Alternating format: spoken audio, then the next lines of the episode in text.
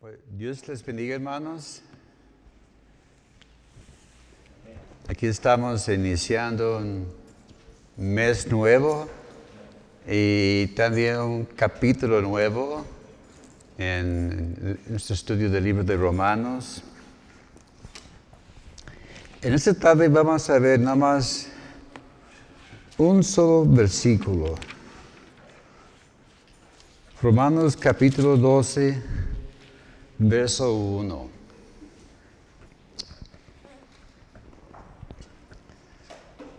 Gracias a Dios.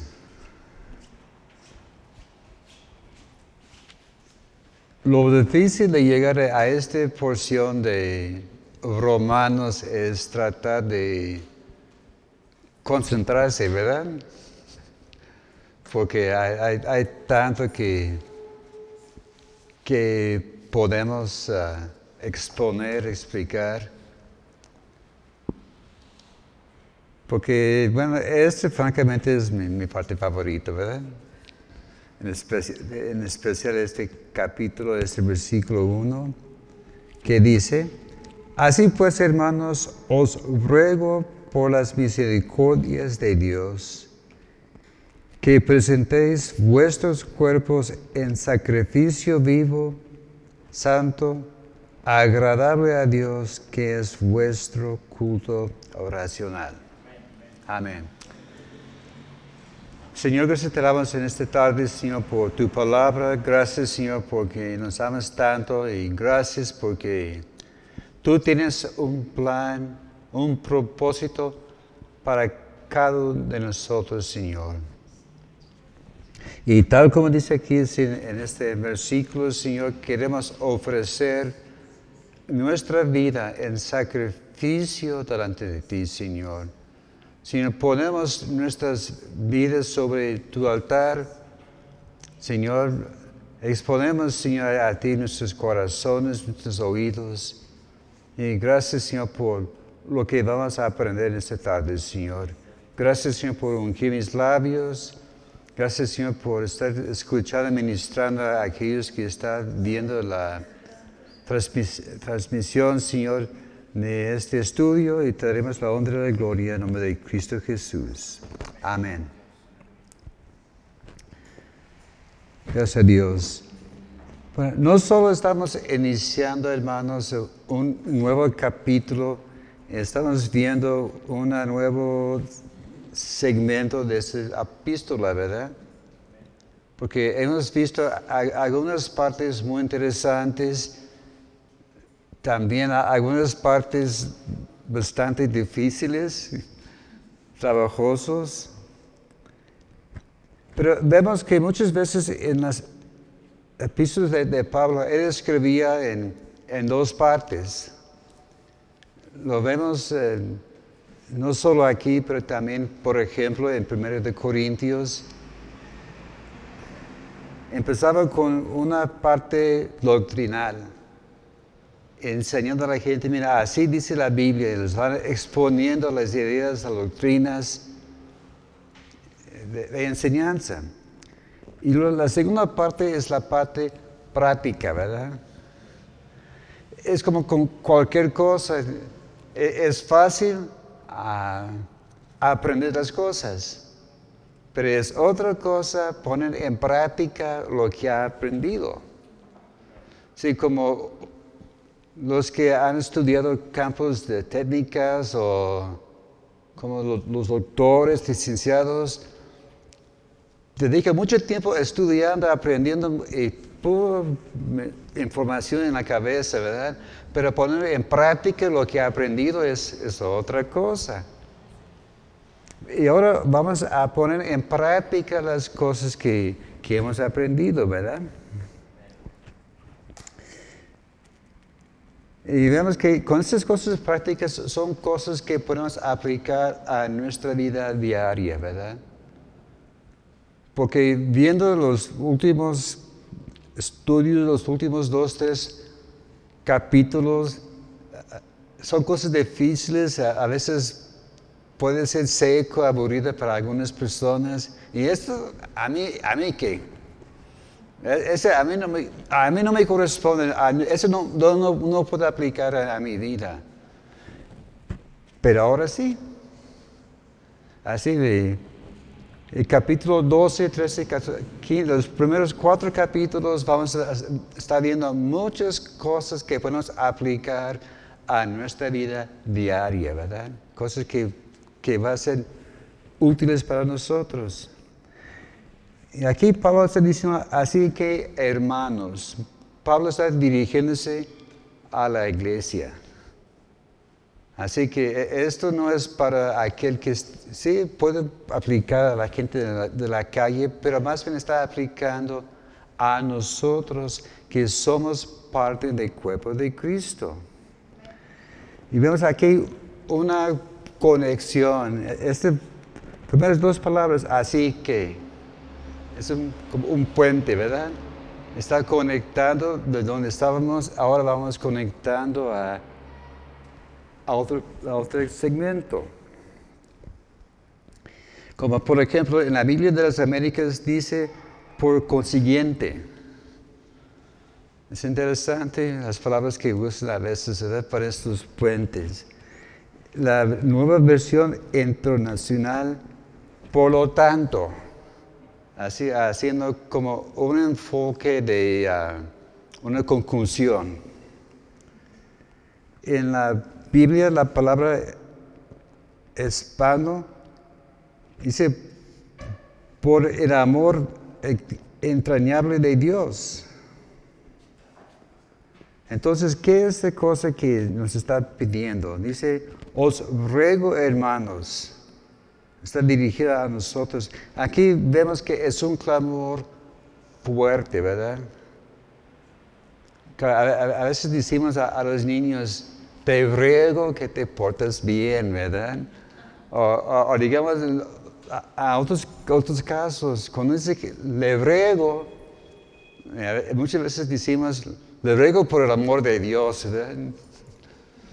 Pero veamos aquí en esta palabra, la palabra ruego habla de llamar cerca, invocar, invitar, a desear. Y bueno, entonces, ¿qué, está pidiendo Pablo a los hermanos? En la nueva versión internacional dice, tomando en cuenta la misericordia de Dios, les ruego. En la Biblia la lengua actual dice que ya que Dios es tan bueno con ustedes, y la petición que vamos a ver más adelante es eh, ofrecer nuestro sacrificio, ¿verdad? La palabra ruego en, en el griego es parakaleo y esta palabra significa llamar cerca, invitar, invocar. Y tiene su, raíz en otra palabra que a lo mejor algunos ya lo saben, ¿verdad? Para, para Cletos, que es el consolador. Vemos, que, que, tiene la misma raíz la palabra de ser consolado, el consolador y también de rogar. Y dice que está clamando por las misericordias de Dios. Interesante, no, dice que os ruego por la misericordia de Dios, está en el plural, ¿verdad? La grande misericordia de Dios. Y vemos que esa habla de una compasión desde el corazón. Así que, que, Pablo estaba hablando desde el fondo de su corazón a la iglesia. Es, es como una plática de, padre a hijo, ¿verdad? Porque a veces el padre tiene quiere que hablar con el hijo y cuando hay cosas, asuntos fuertes, él dice, hijo, siéntate, vamos a platicar. Y, si es una cosa delicada, el padre abre su corazón a su hijo pidiendo, hijo, escúcheme, lo que estoy compartiendo es de mucha importancia. Es lo que se dice Pablo aquí a, la iglesia de Roma. Y vemos que indica algo que está pegado al corazón de Dios. Este sacrificio es, algo que está muy pegado al corazón de Dios, es de suma importancia. Dice que estoy pidiendo un sacrificio vivo delante de Dios. Sí, hay, esta, eh, palabra clave, ¿verdad? Que sea vivo ese sacrificio. En la nueva versión internacional habla de adoración espiritual. La Biblia al día dice que cada uno en adoración espiritual ofrezca su sacrificio. La Biblia de la lengua actual dice que dedican toda su vida a servirle y a hacer todo lo que a Él le agrada. Es que esa es, la petición de Pablo, que nuestra vida sea un sacrificio. El primer punto habla de presentar la vida en un sacrificio vivo. hay, que, hay que definir la palabra sacrificio. Bueno, primero, el sacrificio es algo que nos cuesta. Vamos a ver un ejemplo en 2 de Samuel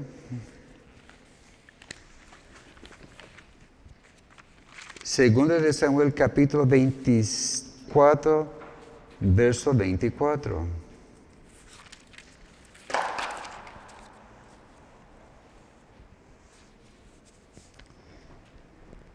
Segunda Samuel 24, 24. Y Hebreo dijo a Araúna, no, sino que por precio te lo compraré porque no ofreceré a Jehová mi Dios holocaustos que no me cuesta nada. Entonces David compró la era y los bueyes por 50 ciclos de plata. En ese caso está hablando de cuando David hizo el censo contra la voluntad de Dios. a ver, yo quiero saber cuánta gente hay en, mi reino. Y por una vez Job, ese Joab dijo una cosa sabia, ¿verdad? Joab siempre ha sido muy cortante, muy, muy chocante, pero dijo, Señor Rey, no, no lo haga, no, hazlo. Sí, Señor.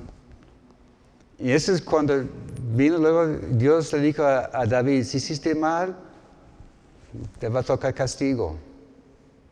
Y le escogió el castigo de la, plaga sobre el pueblo por, tres días. Y cuando el ángel de, Jehová vino sobre Jerusalén y David se asustó, y dijo, hay que hacer un sacrificio. Entonces llegó a este hombre, a Araúna, y Aarón dijo, Señor rey, mire, te lo doy. Y David dijo, ¿sabes qué? No, lo voy a comprar. Porque es más fácil usar lo ajeno, ¿verdad? Es como, como voy a decir, ah, ¿sabes qué? Vamos a tener una, fiesta y el pastor va a poner los primeros 100 ah, pesos sin consultar con él, ¿verdad? Para mí es muy fácil decirlo, ¿verdad? Parece, espérate, eh, eh, a lo mejor se va a poner, ¿verdad? Pero David pagó el precio justo. ¿Por qué? Porque con Dios no hay ofertas, no hay barateras. Que a veces las tiendas tienen sus ofertas, ¿verdad? Había una tienda que era la, gran barata, ¿verdad? O eh, la famosa tienda ah, blanco, dice que abarta la vida. ¿Cuántos si recuerdan de, de, blanco, verdad? Pero con Dios no hay, no hay ofertas así. Dios dice, hay que pagar el precio justo, el precio completo. Otro ejemplo de, un sacrificio es en el béisbol. No sabe si hay algunos aquí que han jugado el béisbol o, entienden el, juego, ¿verdad?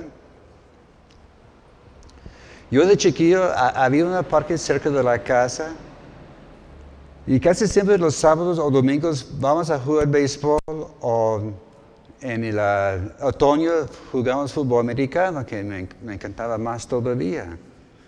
Pero en el béisbol, a mí me gustaba darle duro a la pelota. Así, siendo que yo era de los más grandes, voy a aprovechar y a, mí me gustaba pegarle duro a, la pelota. A ver, busca tú la pelota. Pero muchas veces, a veces en el béisbol, pegar duro no es, no es el, todo el cuadro, ¿verdad? Porque en cada equipo hay un entrenador que va indicando, mire, esa es la estrategia que vamos a aplicar aquí. Y luego viene el bateador y mira, a mí me toca, le voy a darle bien recio. Y dice el entrenador, ¿sabes qué? Vas a hacer un sacrificio. En esas situaciones le da un toquecito a la pelota y queda fuera para que su compañero eh, que está delante pueda avanzar. ¿Sí, entienden, verdad? Y bueno, a veces también tenemos que sacrificar para el beneficio del, del equipo. Este bateador, su porcentaje va a bajar un poquito, pero a final de cuentas, el equipo va a ganar. Y así es también en nuestra vida.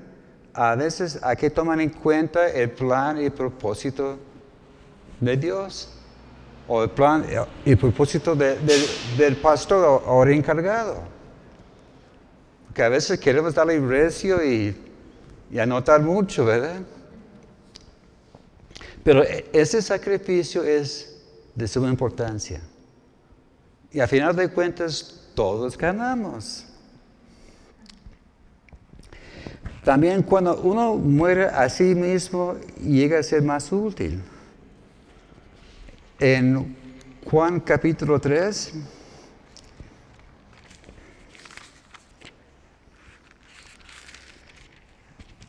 el verso 30. Juan capítulo 3, verso 30. Es necesario que Él crezca pero que yo mengue. Aquí es cuando la gente venía a Juan el Bautista diciendo, ah, Juan, ¿a qué fulano que tú bautizaste? Que dice que ese Cristo, mira, está bautizando y ganando más discípulos que tú. Y ellos esperaban que Juan se iba a encelar, ¿verdad? Y, que, no, ¿cómo que es mejor que yo? Pero Juan, ¿sabes qué? Ese plan y propósito de Dios. Mire, si, Él quiere más grande que yo, que quizás así sea la, voluntad de Dios. Entonces, Él no buscaba su propia gloria, Él buscaba la gloria de Dios. ¿eh? Entonces, tenemos que hacer una pregunta. ¿Qué es más importante? Lo que la gente dice o piensa de ti o lo que Dios dice de ti. ¿Cuál es más importante? Porque sí, es interesante saber lo que dice la gente de, nosotros, ¿verdad? Pero al final de cuentas, al final del día, lo que importa más es qué dice Dios de ti, ¿verdad? También el sacrificio es algo que consume totalmente. Habla de una entrega total, ¿verdad? Porque cuando ofrecían los animales en el altar, prendían el fuego y ahí quedó, hace que quedó puras cenizas. No quedó nada en absoluto. Y así, Dios quiere que así sea nuestra vida, ahí en el altar. Lo único que va a quedar allá es cenizas de lo que eran nosotros. También el sacrificio es algo que requiere tiempo. sabemos que hay animales que ofrecían que eran chiquitos, había borreguitos, había chivitos, a veces hasta toros, ¿verdad? Y sabemos que entre más grande, más tiempo ocupa, ¿verdad? Entonces, ¿cuánto tiempo ocupa para consumir este animal? No es una cosa de unos 10, 15 minutos, ahí nos vamos. No es bastante tiempo. Y es un proceso que todos tenemos que pasar. Y en ese tiempo, ellos estaban más ofreciendo alabanzas a Dios, adorando a Dios. No, era una cosa que, a ver, vamos a, a, con los brazos cruzados, a ver, a ver, ¿a qué hora se va a acabar esta cosa? No, ellos estaban alabando a Dios, adorando a Dios mientras que consumía el, el sacrificio. También el sacrificio es algo que es, requerido por algo que ha muerto. Bueno, ¿Cuántos han visto por la carretera o algunas partes, a veces hay animales que han sido arrollados, ¿verdad? O en otras circunstancias se ve que un animal ha muerto. Entonces, ¿qué hacen con esos animales? Ahí los dejan, ¿verdad? Muchas veces. Pero la cosa es, los tienen que quemar. Y por varios motivos. Como mi papá, es dedicaba un tiempo en sus últimos años a la ganadería. Y él cuidaba, cuidaba esas vacas para, para engorda, ¿verdad? tenía a veces separados, eh, separados en, dos campos y cada campo tenía su, toro. Y, y, el tiempo de la, venta de ganados y los vendían y tiene algo, no, ese no se vende porque produce buenos becerros. Pero por desgracia, de vez en cuando una vaca moría por X por enfermedad. Había una o dos veces que, que fueron alcanzados por un rayo. y pues tenía que hacer, ¿qué voy a hacer con esta este vaca? Porque es grande y estorba. Bueno, tenía un lugar preparado, como, un pozo. Ahí lo jalaba, lo dejaba y lo prendía fuego. A veces tenía que poner leña o algún combustible para, que se acabara con el animal. ¿Y por qué? Porque al contrario puede traer enfermedad, infección y hasta la muerte a otras personas o los otros animales. Y por esto nosotros que hemos muerto al pecado tenemos que acabar con, con este animal, ¿verdad? Romanos capítulo 6, verso 1 y 2. Romanos capítulo 6, versos 1 y 2. ¿Qué pues diremos? ¿Perseveraremos en el pecado para que la gracia abunde? En ninguna manera. Porque los que hemos muerto a pecado, ¿cómo viviremos aún en él? Porque dice que estamos muertos a pecado. Supongamos que aquí tenemos un hombre bien borracho y, y muere de repente por, por la borrachera o se enfermó X. Y aquí lo tenemos aquí ya en, el ataúd y le ponemos allá enfrente de él una botella, ¿verdad? De el mejor vino que hay, ¿verdad? ¿Cómo va a reaccionar al, muerto? Nada, ¿verdad? Esperamos que no, ¿verdad? y así es también el hombre viejo. Porque los muertos están sepultados. Esa es la importancia, el simbolismo de ser bautizados en agua.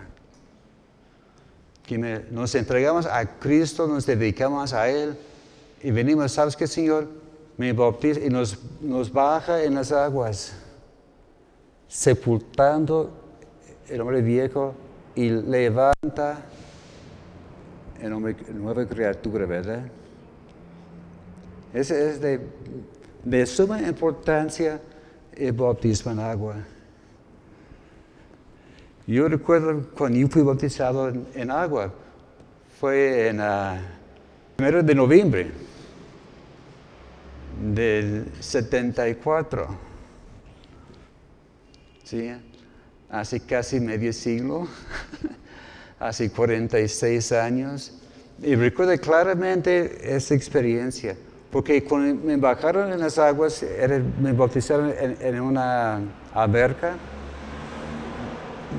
me quedé, me dejé los, ojos abiertos y recuerdo viendo el agua pasando sobre mi cabeza, mis ojos, y cuando me levantaron. Y era de tanto impacto en mi vida, ¿verdad?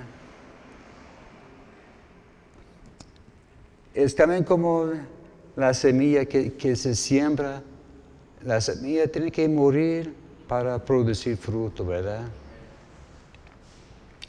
En Juan capítulo 15 habla de la vid verdadera, ¿verdad? Dijo Cristo, yo soy la vid, ustedes los pámparos. Pero en, el proceso de ser en la vid, dice que mi Padre va podando para que produzca más fruto. ¿Cuántos creen que, que huele a, la vid, verdad? El podado. Se, siente el efecto, es igual en nuestra vida. A veces tenemos que ser podados para producir más fruto. No es agradable el, el proceso, pero es necesario. También el sacrificio es algo que está atado al altar. En el Salmo 118,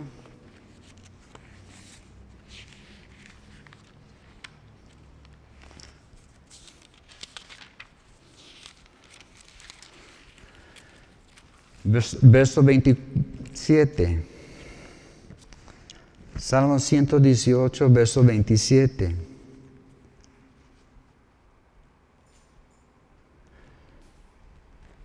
Jehová es Dios y nos ha dado luz. Atad víctimas con cuerdas a los cuernos del altar.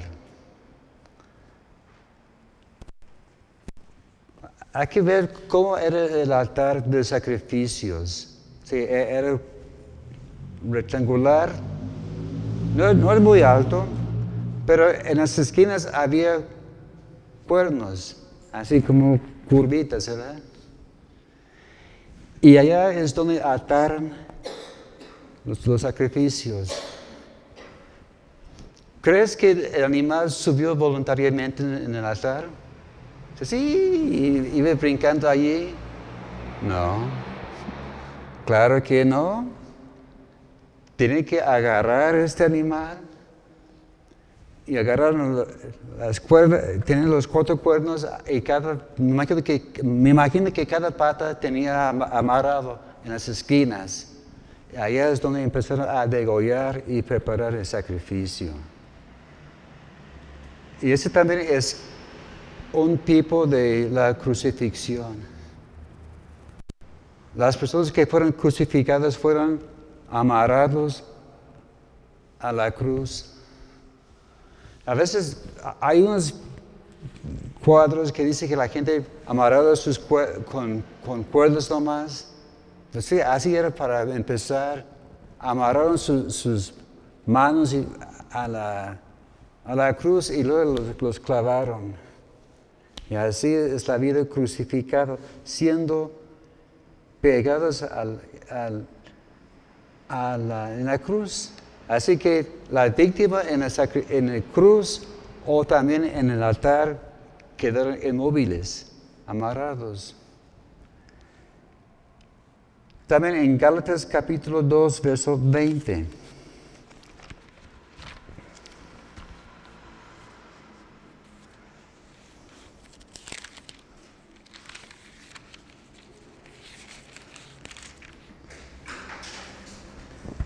Gálatas 2:20. Con Cristo estoy juntamente crucificado y ya no vivo yo, más vive Cristo en mí. Y lo que ahora vivo en la carne, lo vivo en la fe del Hijo de Dios, el cual me amó y se entregó a sí mismo por mí. Así que Allá en, el cal dice que el yo ya murió. Ahora es Cristo que vive en nosotros. También eh, en cuanto a sacrificio, eh, es algo que tenemos que hacer todos los días. El pueblo de Israel tenía varios sistemas de sacrificios. Había sacrificios que hacían todas las mañanas. Había sacrificio todas las tardes, anochecer. En los días festivos, más sacrificios. Y allá en 1 de Corintios 15, 31 dice que cada día muero. 1 de Corintios 15, 31. Os aseguro, hermanos, por la gloria de vosotros tengo en nuestro Señor Jesucristo, que cada día muero. es, una cosa constante, ¿verdad? Si uno dice, ah, ya llegué. Bueno, sí, pasaste el primer nivel, pero hay otro nivel, ¿verdad? Así que cada día hay cosas que tenemos que enfrentar en nuestra vida. También en Mateo 10, 38.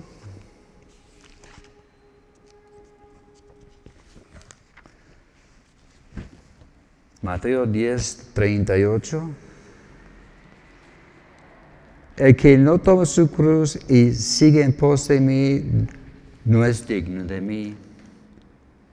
Y también en el mismo Mateo 16, 24. Entonces Jesús dijo a sus discípulos, si uno quiere venir en pos de mí, niéguese a sí mismo, toma su cruz y sígueme, ¿verdad? Así que tenemos que seguir las pisadas que el Señor nos ha puesto delante de nosotros habla de echar a un lado nuestros propios planes y propósitos. Y, recordamos que la cruz era un instrumento de muerte, ¿verdad? A veces no tomamos en cuenta ni recordamos lo cruel y tremenda era muerte en, en la cruz, ¿verdad? Y vemos que las personas que fueron crucificadas fueron despojados de todo. Inclusive ellos tenían que llevar su cruz y allá, mira, vas a morir, tú vas a llevar tu cruz, allá te vamos a clavar. Y quedaron sin nada. Así vacío totalmente. Y así debe ser nuestra vida de, de un sacrificio, ¿verdad? Que no queda nada que podemos decir es mío, ¿verdad? Todo está en el altar y todo pertenece a Dios. Vamos a ver también qué tipo de sacrificio. Primero, vivo. Tiene que ser una entrega total, ¿verdad? Estaba prohibido sacrificar animales muertos. No, tiene que llevar el animal vivo y allá en frente del altar, en frente del sacerdote, lo degollaron. Porque la, muerte, un animal muerto habla de corrupción, maldad y ser incompleto. Un sacrificio santo habla de separación, habla de, nuestro llamamiento. Y también habla de ser dedicado al servicio de Dios. Sacrificio vivo, santo y agradable. En la Biblia de las Américas dice un sacrificio aceptable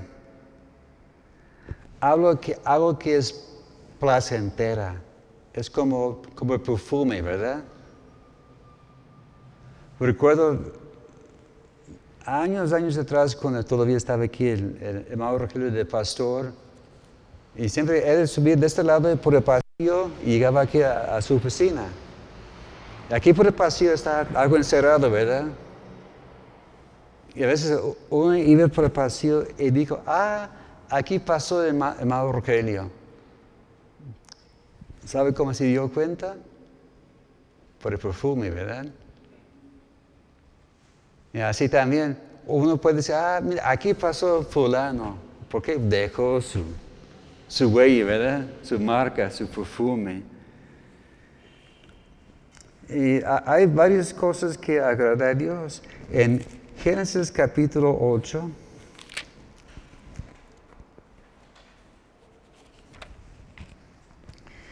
en versos 20 y 21.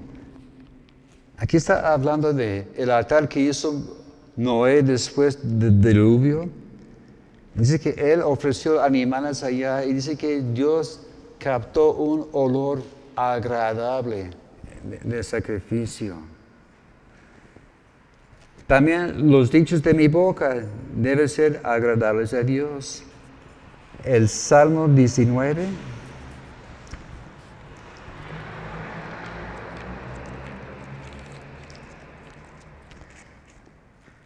Verso 14. Sean gratos los dichos de mi boca y la meditación de mi corazón delante de ti, oh Jehová, roca mía, redentor mío. También en el Salmo 119, verso 108. Salmo 119, 108. Pero ruego, oh Jehová, que te sean agradables los sacrificios voluntarios de mi boca y me enseñes tus juicios. También en el Salmo 139, versos 23, 24, examíname, oh Dios, y conoce mi corazón, prueba y conoce mis pensamientos y ve si hay en mi camino de perversidad y guíeme en el camino eterno. Sí, son cosas que podemos pedir a Dios todos los días, ¿verdad? También la unión es agradable a Dios. En el Salmo 133, mira cuál bueno y delicioso es habitar los hermanos juntos en armonía. Así que la unión es agradable delante de Dios. También la alabanza es, agradable a Dios. Salmo 147, verso 1. Alabado Jehová porque eres bueno, porque es bueno cantar salmos a nuestro Dios, porque suave y hermosa es la alabanza. Así que las alabanzas también para Dios es algo que le agrade. Escuche, músicos, pónganse. Nota para los músicos, ¿verdad? Que la alabanza agrada a Dios. También la vida transformada es agradable a Dios. En Efesios capítulo 5.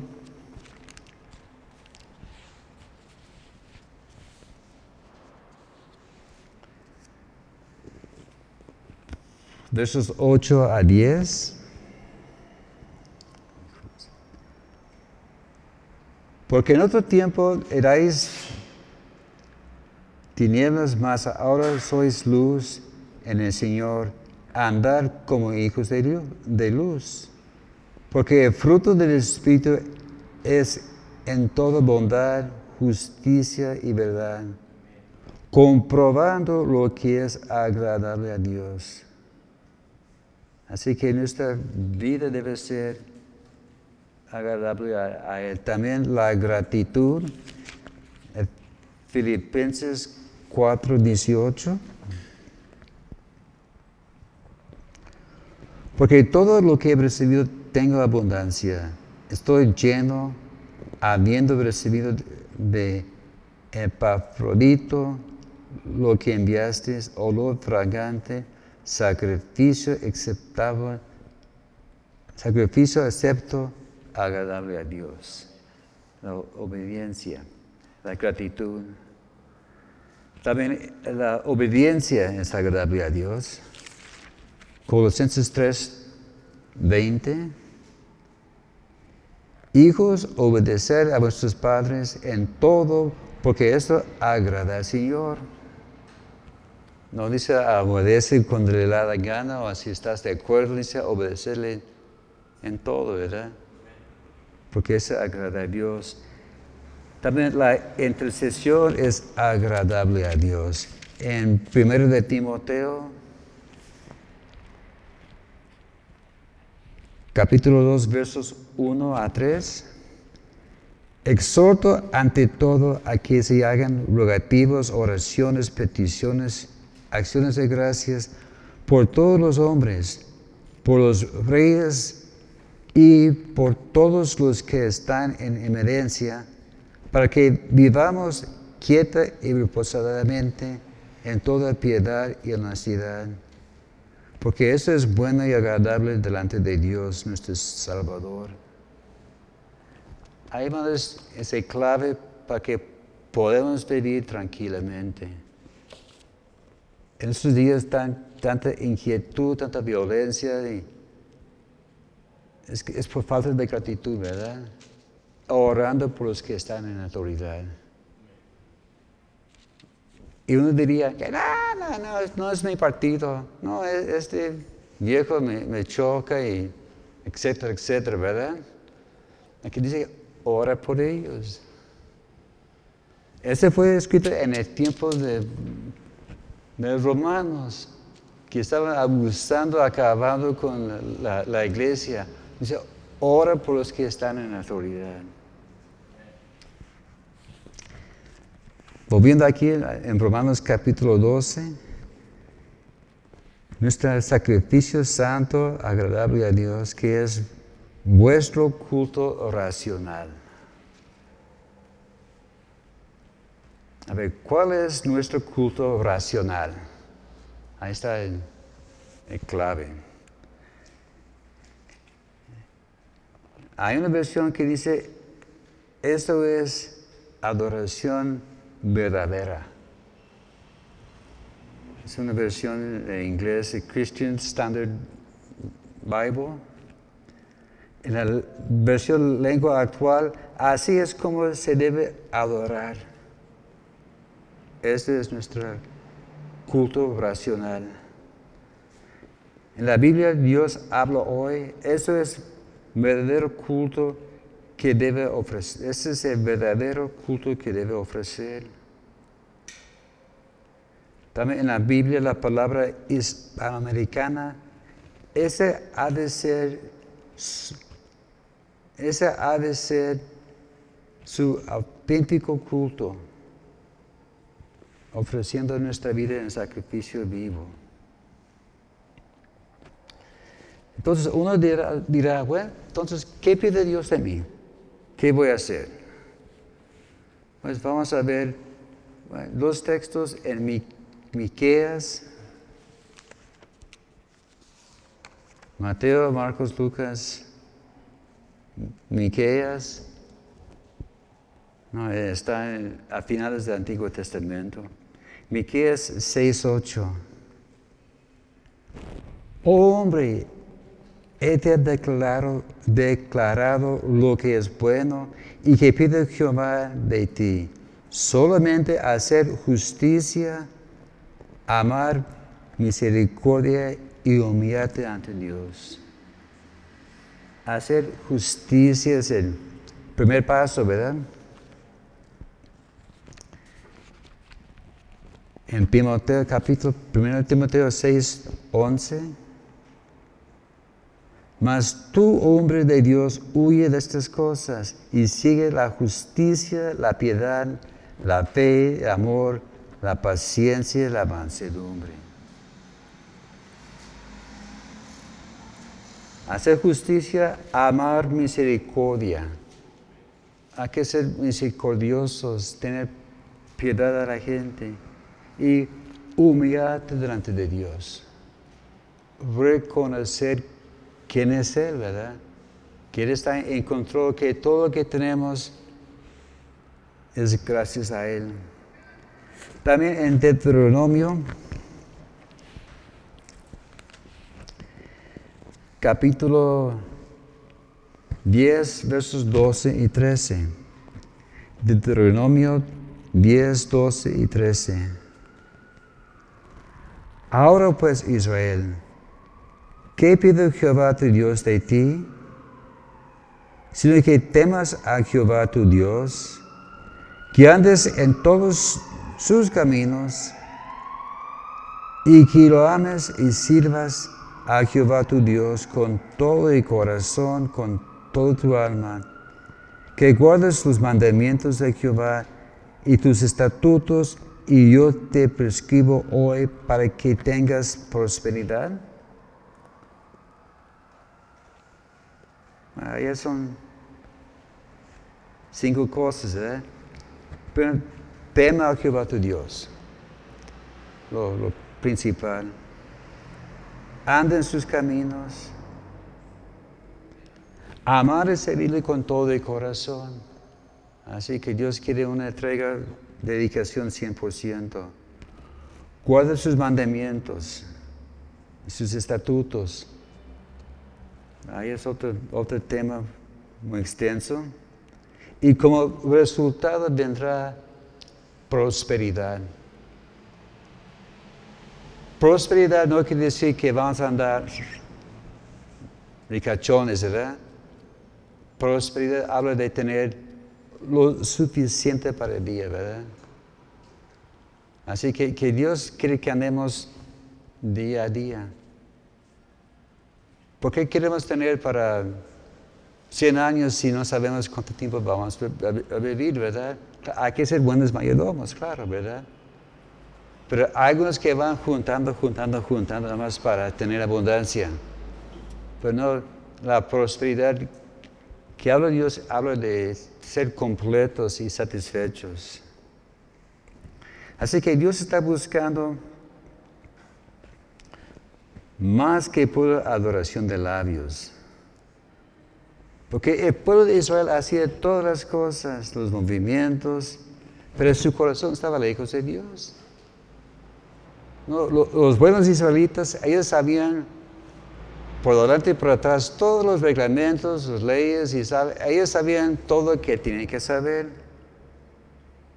Pero la cosa es su rutina, su adoración se había convertido en una rutina. Porque a veces que ni siquiera sabían por qué hacían las cosas. Porque hay que saber por qué hacemos lo que hacemos. Supongamos que llega aquí un joven, ¿verdad? Y te, empieza a preguntar, oye, ¿qué está haciendo? ¿Lo puede explicar? como había un niño que estaba haciendo amigo con un otro chiquillo bien católico, vamos a hacer un trato. Yo voy a tu iglesia, tú me explicas y luego te traigo a mi iglesia y yo te explico. Entonces, el primer domingo ahí y voy. El chiquillo, ah, mira, es la hostia, y estaba explicando todo y que hacía el sacerdote. el niño cristiano, sí, entiendo. Entonces le tocó traer a su compañero el otro domingo. Ay, ¿esto qué es? Ah, mira, este coro está cantando y alabanza a Dios. Y, ah, esto no, mira, está haciendo los anuncios. Y, ah, y está levantando la ofrenda para el sustento de la iglesia. Ah, y luego vio que subió el pastor y se puso ya su reloj. Y, oh, ¿y eso qué significa?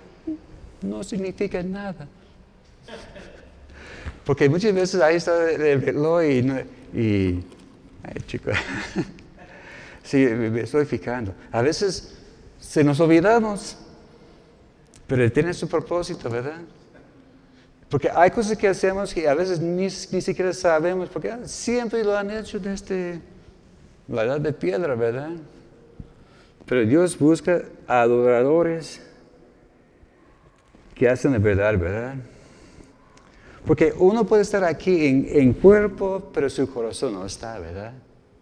Es como el chiquillo que está ahí en su, en su clase de historia y el maestro estaba enseñando de Benito Juárez y de la revolución y todo. Y el niño está pensando, ay, ¿quién estará ganando el juego de hoy? Ahí está su cuerpo, pero su corazón no está, ¿verdad? Y así es también algunos que vienen al culto. Ahí están en cuerpo, pero su corazón no está. Bueno, vemos en Juan capítulo 4. Ahí dice que el tipo de adorador que está buscando Dios.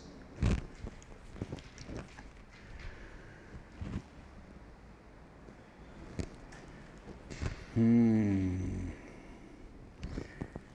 No apunté el versículo, pero ahí es donde dice que, que Dios está buscando adoradores que adoren en el espíritu.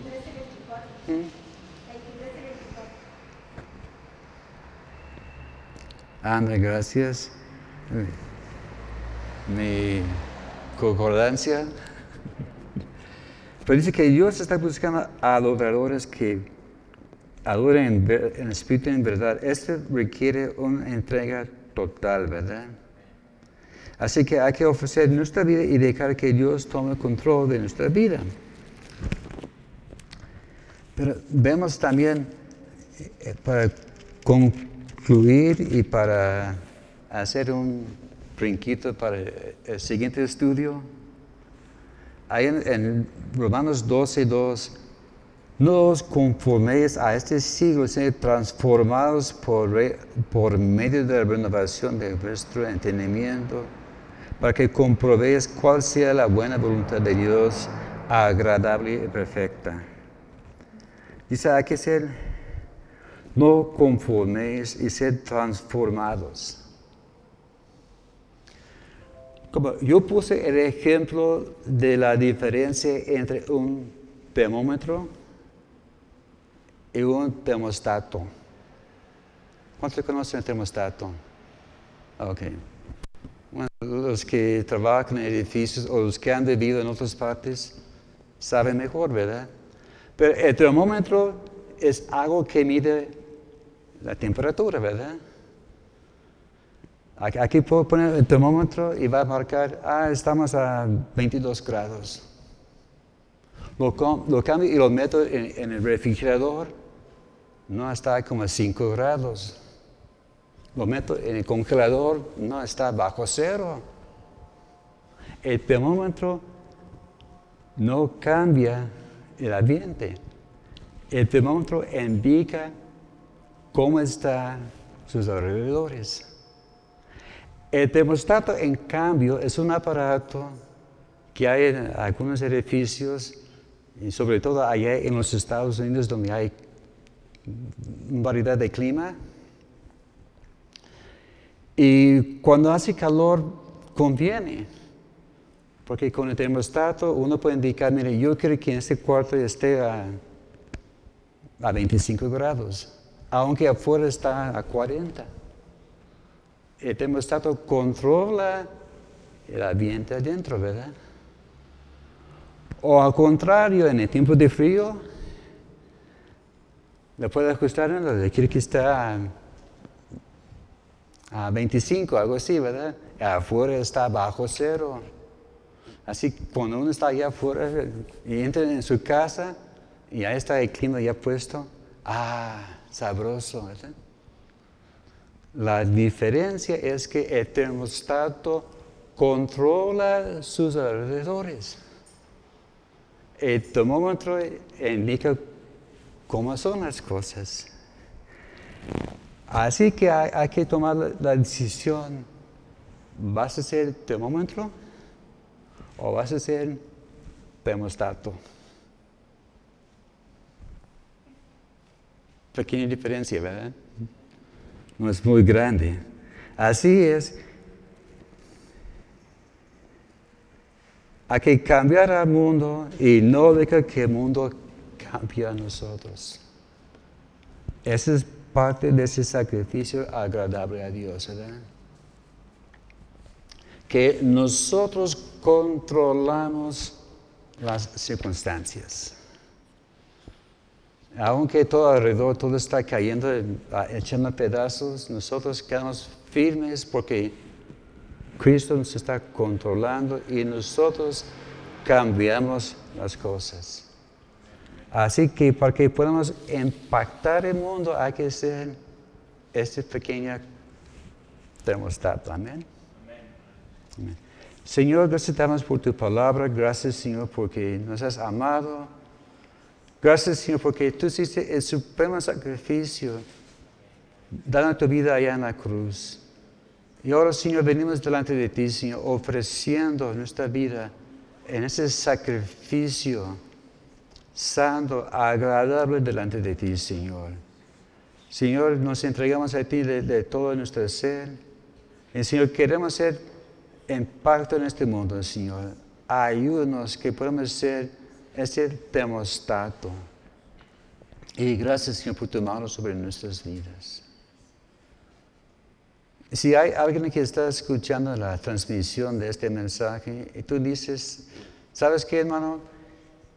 Yo no sé cómo ando, yo no tengo paz en mi vida, siento tranquilo, no sé qué hacer.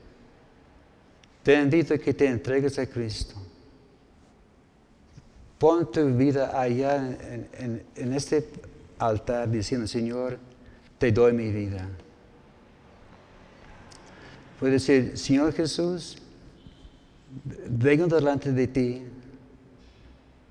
pidiendo que me perdones, que entres en mi vida y que seas mi Señor y mi Salvador. Y te pido que me ayudes a, a ser fiel a ti todos los días de mi vida. En nombre de Cristo Jesús. Gracias a Dios. Amén. Pues Dios, Dios les bendiga, hermanos. Lo mejor sigue. Nos vemos primero Dios el domingo a las once y media.